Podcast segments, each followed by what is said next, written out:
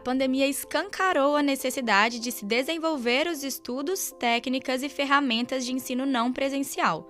Na UFMG, o CAED, Centro de Apoio e Educação à Distância, busca aprimorar o que se sabe e o que se faz a respeito do assunto.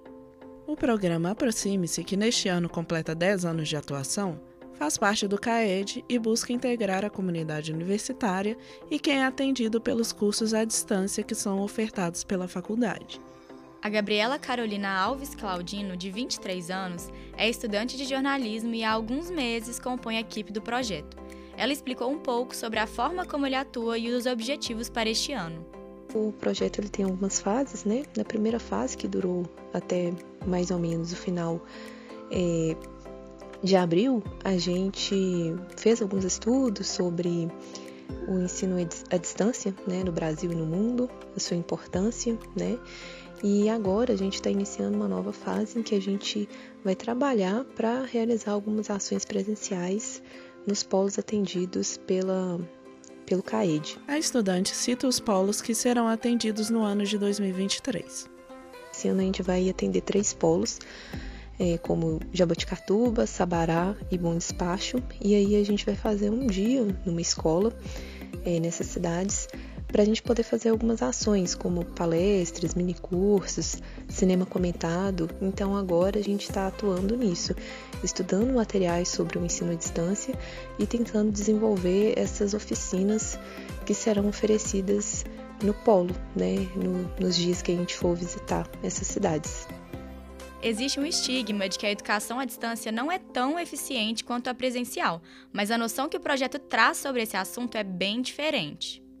Pelas nossas atividades né, serem desenvolvidas muito nesse sistema do remoto, né, é, a gente vê na prática o quanto que é, o ensino à distância e, enfim, atividades realizadas à distância podem ser positivas, né? Existe muito preconceito com o EAD, por exemplo, mas a gente vê que é possível aprender, é possível se comunicar com as pessoas é, dentro desse sistema. Então a gente vê isso na prática, né, através do projeto Aproxime-se. E a discussão vai muito além da eficiência dessa forma de educação. É necessário pensar na sua importância. Talvez esse tenha que ser o nosso ponto de partida quando o assunto é EAD. O EAD, principalmente para as comunidades que são atendidas pelo CAED, faz diferença, né? Porque são pessoas geralmente é, de cidades onde é mais difícil elas terem acesso ao ensino superior e tendo acesso aos cursos à distância oferecidos pela UFMG e também por outras universidades em parceria com a Universidade Aberta do Brasil, elas conseguem ter acesso sim a um ensino de qualidade, né? E a uma formação digna mesmo que o público principal do programa sejam os estudantes assistidos pelos cursos à distância, não são só eles que ganham com essa proposta.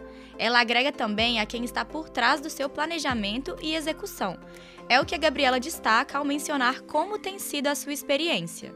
A gente tem uma equipe que é multidisciplinar, então, tanto na equipe de servidores do próprio CAED, quanto também nos bolsistas de graduação da UFMG porque eles selecionaram alunos de vários cursos. Então, tem alunos que são da medicina, da terapia ocupacional, é, da psicologia, eu que sou do jornalismo. Então, é muito bom porque a gente consegue é, ter discussões também muito enriquecedoras, porque cada um contribui com seus conhecimentos, né, da sua área. E, enfim, a gente consegue ter um diálogo muito interessante nesse sentido, né? Muito bom porque eu consigo aperfeiçoar conhecimentos que eu tenho de pesquisa, de escrita, né, de diagramação. Ela acrescenta o foco atual do programa. Os conhecimentos relacionados ao tema, né, que é de educação especial inclusiva. Então tem sido assim uma experiência muito boa, muito enriquecedora mesmo. E enfim, acho que tem sido realmente muito positivo, né, tanto para nós que somos bolsistas, e acho que também para a comunidade, né? Se quiser saber mais sobre o projeto, acesse o Instagram caed.ufmg. Até a próxima! Esse episódio foi produzido por Gabi Cardoso, Malu Leal e Marina Jales, estudantes de jornalismo da UFMG, orientado pelos professores Sônia Pessoa e Felipe Jacome e pela estagiária docente Ana Luísa Bongiovanni, sonoplastia de Frederico Pessoa.